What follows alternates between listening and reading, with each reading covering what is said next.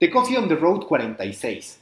Ya a estas alturas todos sabemos que es el New York Times el gran referente como un medio que puede vivir de suscriptores, que puede sustentar su existencia a partir de la inversión que sus lectores hacen, de la apuesta que sus lectores hacen porque confían en la calidad periodística, porque confían en los estándares con los que se maneja y porque confían en que ese contenido, tanto el de información general, validado por ese periodismo diferenciador que tienen a profundidad, como las verticales que ha desarrollado, en verdad le aportan una utilidad y un beneficio directo a la vida de estos lectores. Pese a este éxito que hemos podido probar a lo largo de todo este año con, les mencionaré algunos casos, de Daily, su podcast matutino que terminó detonando toda una fiebre del resto de competidores por hacer algo parecido, superó hace no tanto los mil millones de descargas. También vimos cómo a través de Netflix y cómo a través de Amazon Prime Video estrenó un par de conceptos relacionados a columnas del New York Times. El primero de ellos fue Diagnosis, que habla tal cual de una serie de misterios médicos que existió antes como columna y que ya tiene su aterrizaje en serie de televisión. Y adicional a eso, encontramos el estreno hace por ahí un par de semanas de Modern Love, inspirada en la serie de columnas generadas durante 15 años en el New York Times y también en el podcast que se lanzó en torno a Modern Love que ya incluye merchandising. Todos estos éxitos no han sido suficientes para que el New York Times esté libre de problemas. ¿Y cuál es el principal problema que enfrenta hoy en día el New York Times? La pérdida en materia de publicidad. Eso que todos queremos y de lo que cada vez vemos menos. La publicidad se redujo para el New York Times un 5.4%. Reportó 54.7 millones de dólares durante este tercer trimestre del 2019, lo que representa un 48.1% del total de la publicidad. Hablando específico de la publicidad digital.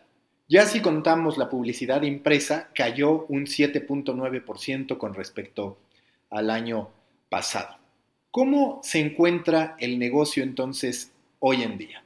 Las suscripciones le generan 267.3 millones de dólares, la publicidad 113.5 millones de dólares. Y otros, entre los que podemos encontrar negocios como The Daily, como Modern Love, como Diagnosis, le generaron 47.7 millones de dólares. ¿Qué viene para el New York Times anticipando que la publicidad difícilmente va a volver a registrar números extraordinarios y a ser el principal soporte, el cumplimiento de su objetivo de alcanzar 10 millones de suscriptores para el 2025. Y estima el NYT que para ese 2025, de esos 10 millones, al menos dos estarán fuera de Estados Unidos. En particular, por ahora, encuentra suscriptores en Inglaterra, Canadá y Australia, donde ya registra poco más de medio millón. ¿Y por qué son estos países los más fuertes para el New York Times fuera de Estados Unidos? En primera, el tema de la lengua, por supuesto, ahí se habla inglés. Y en segunda, la estrategia editorial que han seguido para poder ir creciendo suscriptores. ¿En qué punto se encuentran hoy en día a un paso ya del 2020, al término del tercer trimestre del 2019, podríamos decir que en el 50% de cumplimiento. Ese 50% es poquito menos, 4.9 millones de suscriptores entre digitales e impresos. Ahora, si nos vamos al producto digital, ¿cuántos suscriptores tiene? Tiene 3.197.000 suscriptores a su plataforma digital, al New York Times al nyt.com. Y tiene 856 mil suscriptores a Cooking y a Crossword, estas verticales que ha ido creciendo y en las que posiblemente en próximas fechas esté sumando alguna oferta en materia de parenting. En total, 4.053.000 suscriptores los que están como parte de este programa, de esta inversión en torno al New York Times. La duda no es tanto si podrá todavía sacar un número de suscriptores interesante en Estados Unidos, sino si en verdad en otros países va a tener el impacto suficiente para poder cumplir con esa meta de 10 millones de suscriptores. ¿Por qué es complicado? Porque estamos hablando de una marca que para bien y para mal, por más que sea respetada globalmente, tiene un sesgo 100% estadounidense.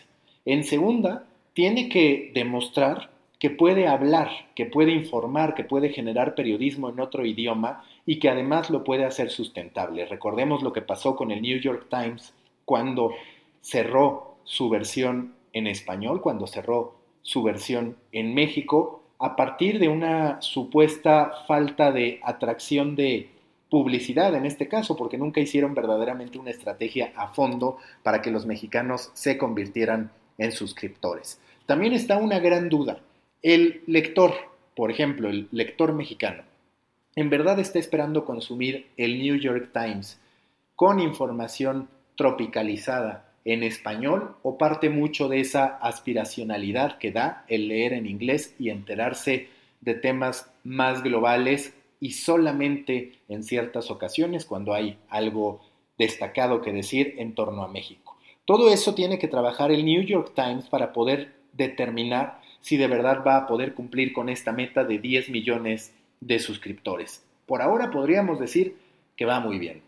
5, bueno, 4.9 millones de suscriptores hablan por ello, pero falta que pueda internacionalizarse de buena manera, que pueda generar más verticales y que pueda en verdad capitalizar toda esta estrategia y todo este éxito ya validado en Estados Unidos en otros mercados que no necesariamente tienen una solvencia económica tan marcada y que no necesariamente tienen la cultura de reconocimiento al buen contenido, tomando en cuenta que cuando se trata de una inversión, el medio de comunicación en cuestión está compitiendo contra todas las demás fuentes de entretenimiento, de información y cualquier otro tipo de servicio que se esté ofreciendo a cambio de un pago. Ya veremos si lo consigue el New York Times. Recuerden que los espero en Proyecto Morona, grupo en Facebook para pequeños creadores de grandes ideas. Los veo por allá. Proyecto Morona, grupo en Facebook para pequeños creadores de grandes ideas.